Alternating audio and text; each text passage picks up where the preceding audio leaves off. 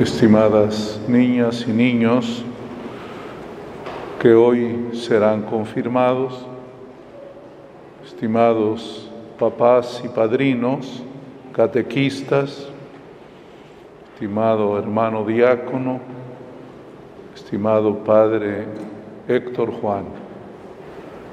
Mañana, Dios mediante, celebramos la fiesta de Pentecostés y ya en este día previo el ambiente es festivo.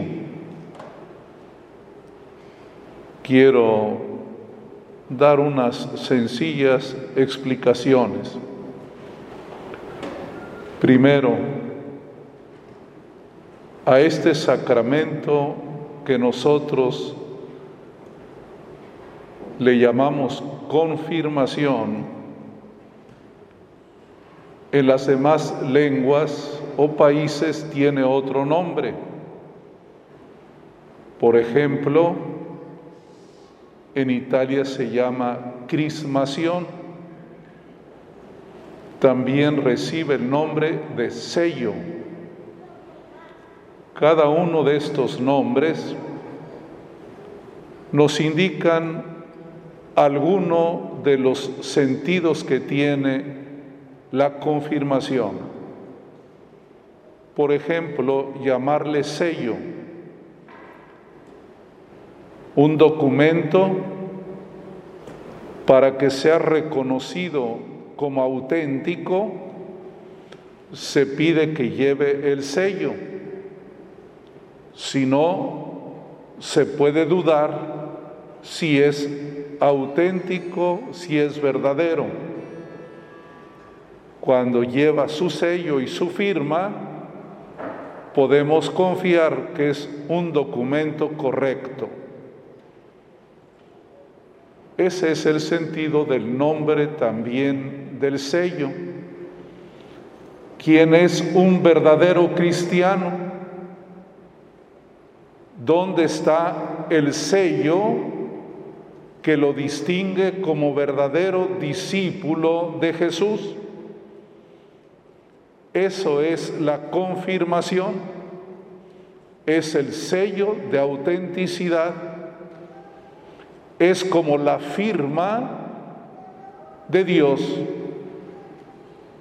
También se le llama crismación porque les pondremos un poco de aceite, del aceite llamado crisma este aceite hace alusión a Cristo. Cristo y crisma vienen de la misma palabra. Crismar, ungir, es al mismo tiempo decirle a cada niño, a cada niña, eres otro Cristo. Estás confirmado, estás ungido. Y en nuestra lengua le llamamos confirmación. Cuando, por ejemplo, tenemos un compromiso y queremos estar seguros, confirmamos. Cuando hablamos del sacramento de la confirmación, ¿Qué es lo que estamos confirmando?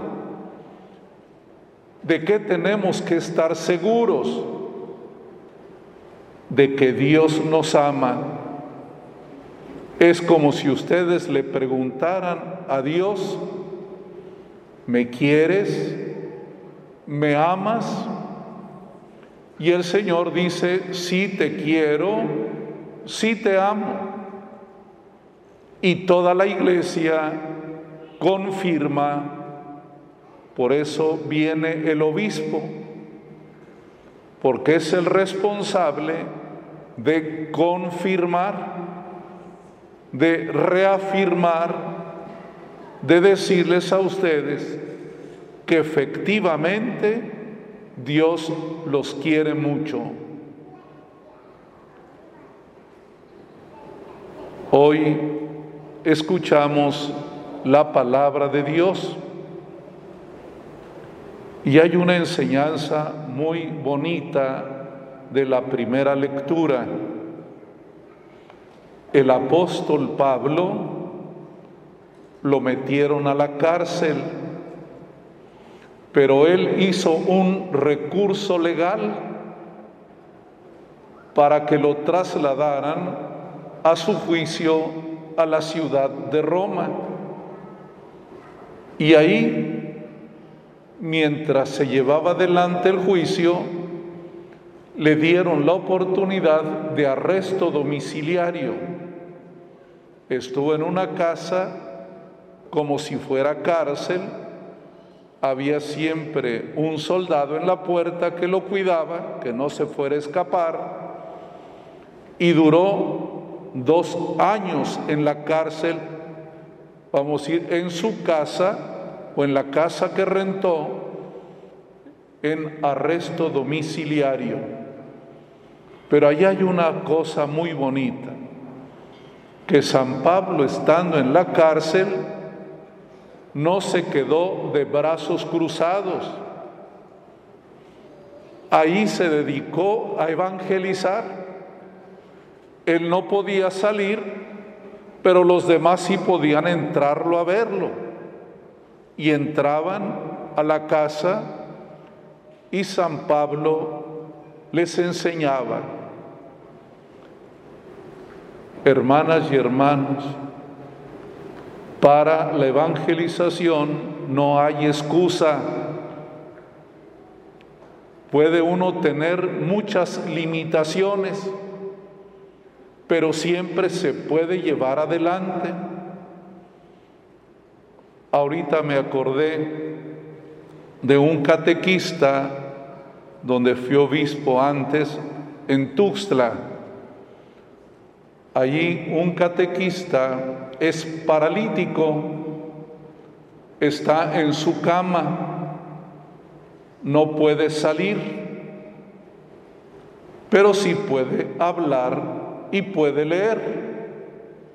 Y allí, a un ladito de su cama, tiene su Biblia, su catecismo de la Iglesia Católica y otros libros y el catequiza. Vienen las personas a su cuarto y todos los días tiene sesión de catequesis. De vez en cuando me hablaba por teléfono para preguntarme alguna duda que tenía de la catequesis. Cuando uno ama a Cristo, no hay pretexto el que pone pretextos es porque no quiere hacer las cosas, pero el que tiene amor a Dios puede superar cualquier límite. Con esto quiero animarlos. Siempre hay problemas. En todo tenemos dificultades ustedes los papás, los padrinos, como decimos en México, no hay pero que valga. Siempre podemos hacer algo,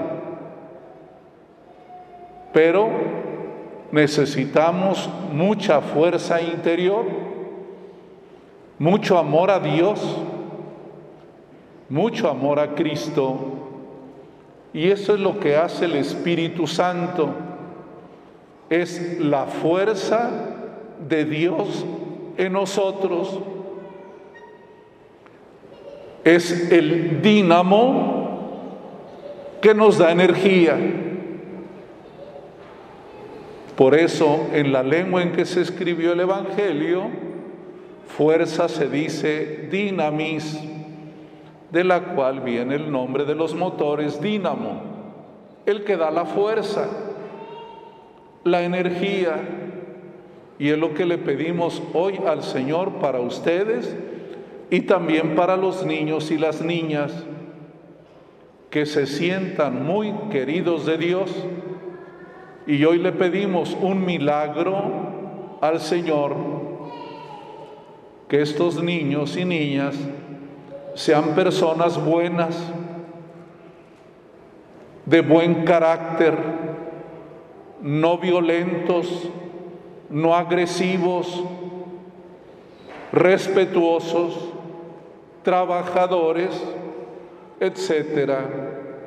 Dirán que les estoy pidiendo un alto perfil, pero es posible, es posible por la gracia del Espíritu Santo mejorar también nosotros, los adultos, siempre, siempre se puede crecer.